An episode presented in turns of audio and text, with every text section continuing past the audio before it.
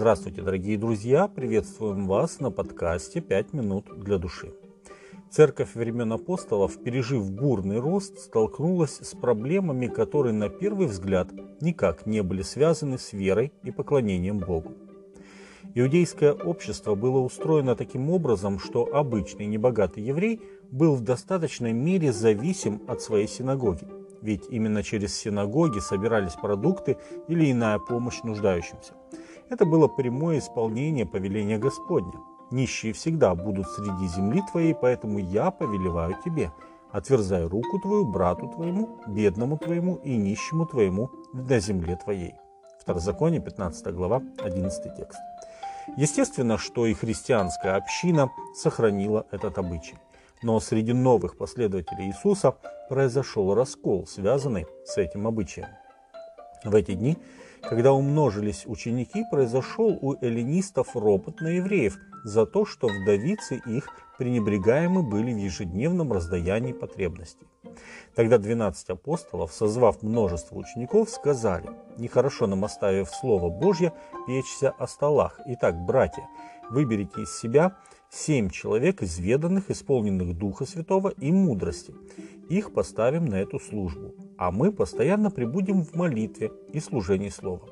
И угодно было это предложение всему собранию, и избрали – Стефана, мужа исполненного веры и Духа Святого, и Филиппа, и Прохора, Никанора, Тимона, Пармена и Николая Антиохийца, обращенного из язычников. Их поставили пред апостолами, и сии, помолившись, возложили на них руки. Деяние 6 глава, с 1 по 6 текст. Эллинисты, о которых говорит этот текст, это иудеи из диаспоры, для которых греческий язык был родным. Многие из них – совсем недавно перебрались в Иерусалим, будучи движимы религиозным рвением. Здесь они узнали истину о Мессии и присоединились к общине. Но некоторые ученики из местных, то есть иудеи, которые говорили по-арамейски, начали смотреть на них свысока. Это презрение накладывало определенный отпечаток на раздачу милостыни, и естественно, что это обстоятельство вызвало ропот и жалобу апостолам. Апостолы же понимали, что им лучше не отвлекаться от учения слова, но и оставить без внимания этот вопрос было нельзя.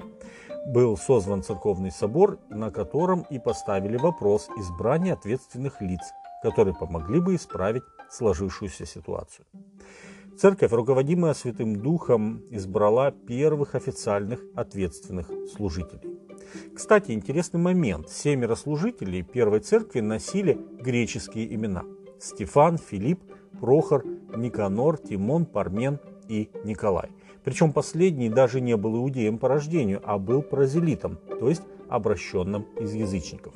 Это говорит о том, что тех, кто обделял вдов эллинистов, было мало. В основном же церковь состояла из людей милосердных, которые отдали свои голоса за исполненных Духа Божия людей, независимо от их происхождения. Служение диаконов, именно так Павел называет должность этих семи братьев, на первый взгляд может показаться не таким важным, как проповедь слова.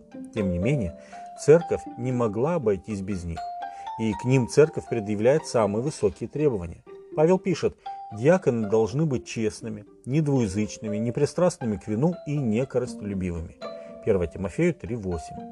Ведь им церковь доверяет материальные блага, без которых мы не можем еще обойтись. И если хорошенько подумать, то мы увидим, что и в команде Иисуса Христа среди 12 учеников один как раз и выполнял обязанности диакона. Он носил ящик с деньгами, которые люди жертвовали Иисусу и ученикам. Он был ответственным за покупки и оказание милостыни бедным. Но в отличие от Стефана и других диаконов, Иуда Искариот – не смог справиться с соблазном корыстолюбия и превратился в вора. Служение из благословения превратилось для него в проклятие. И это сильное предостережение для всех тех, кто удостаивается чести и высокой ответственности быть служителем Церкви Христовой. С вами были «Пять минут для души» и пастор Александр Гломоздинов. thank you